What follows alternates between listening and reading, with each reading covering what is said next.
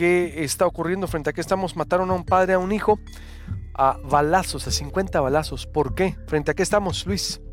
Muy buenos días, Luis Alberto. Pues eh, estamos ante el resurgimiento nuevamente de la violencia por estos lugares. Habían estado pasando días, aproximadamente más de dos meses, que no se registraban hechos violentos ni en Caborca ni en Pitiquito. Y ayer a las 12.30 aproximadamente del mediodía, pues se notó una enorme movilización de parte de autoridades de Caborca que se trasladaron a Pitiquito. Y sí, efectivamente están reportando eh, una, primero decían que era un enfrentamiento, pero después solamente detonaciones, y esto confirmó. Eh, habían ejecutado a padre e hijo en, en una comunidad que se conoce como Zaragoza, camino a la Ciénaga, que es un, un poblado que fue un mineral muy importante y donde hay enorme cantidad de ranchos ganaderos eh, en esa región de Pitiquito. Las víctimas fueron identificadas como Juan Pedro Azcagorta Celaya, de 47 años de edad, y Pedro Antonio Azcagorta Ruiz, de tan solo 22 años. Padre e hijo fueron ejecutados en ese lugar. Al parecer se encontraban en su propiedad preparando una comida para el recibimiento de el nuevo sacerdote que tomaría la parroquia de San Diego de Pitiquito, ahí en, en este poblado. Iban a, estaban festejando, estaban contentos, entraron estas personas, hicieron ráfagas. Esos los 50 balazos no está del todo confirmado, Luis Alberto. Ahí estuvimos haciendo averiguaciones, dicen que fueron pues, dos ráfagas. Desconocemos con qué tipo de calibre puede ser que sí, pero eh, fueron eh, nuevamente estos balazos el llamado a la sociedad. Esta familia, nos comentan, eh, es una familia Azcagorta muy conocido, Celaya, obviamente, apellidos muy, muy de la región, muy de Pitiquito. Ellos al parecer se dedicaban a la crianza de estos caballos pura sangre. Eh, pues aquí son muy populares, tenían su rancho, eh, muy, pues muy bien cuidados.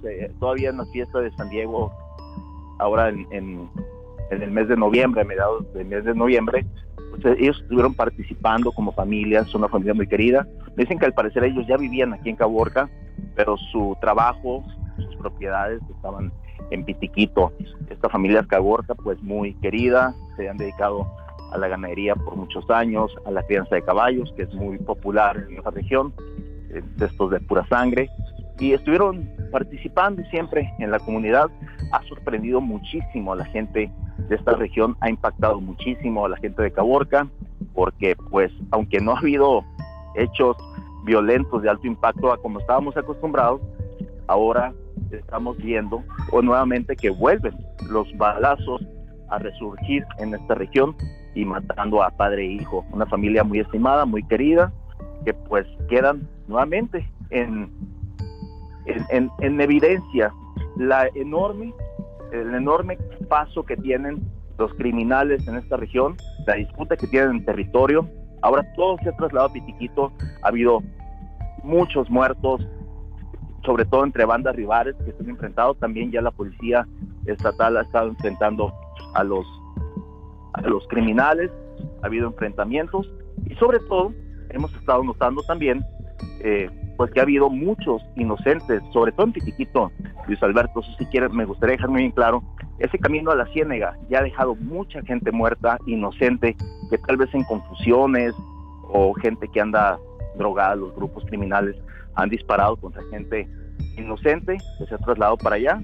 Ya, ya ha dejado de haber mucha actividad económica, tanto en la minería como en la ganadería. Me hablaban ayer de que hay muchos ranchos abandonados en la región de que tienen ya dos años sin que los visiten los dueños, no solamente en Pitiquito, sino también acá para el lado de Caborca y también obviamente para el lado de Altar. Así la situación, muy lamentable que padre e hijo hayan sido víctimas de esta nueva ola de violencia que obviamente nos alerta a todos. Juan Pedro Azcagorta y Juan y perdón y Pedro Antonio Azcagorta, padre e hijo, 47 y 22 años de edad. Se, es confirmado, se encontraban preparando comida para recibir un grupo de padres en la comunidad. Sí, un grupo de padres, sí, así es. De, sacerdotes. ¿Cuántos eran? ¿De, dónde vendrían esos padres, esos sacerdotes? Parece que iba a recibir la parroquia, el nuevo sacerdote asignado por el obispo, y venía a recibir y pues obviamente cuando llega un nuevo sacerdote, la comunidad católica A veces preparan una bienvenida para que llega y una despedida para que se va.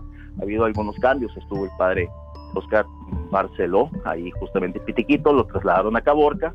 Se había quedado, digamos, sin un, sin un párroco, la iglesia de Pitiquito. En Pitiquito hay mucha perversencia católica y designaron a un nuevo sacerdote y en la bienvenida estaban preparando esta comida. Así fue la, la situación.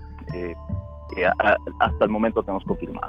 Uh, terrible. Mm, otra cosa. Eh, Juan Pedro Azcagorta Celaya y su hijo, eh, es decir, es una familia, dices, muy querida, es una familia muy conocida, algo, algo que se le cono conociera, se comentara, nada, es una familia entonces que no tiene nada que ver con, el, con algún problema en la comunidad.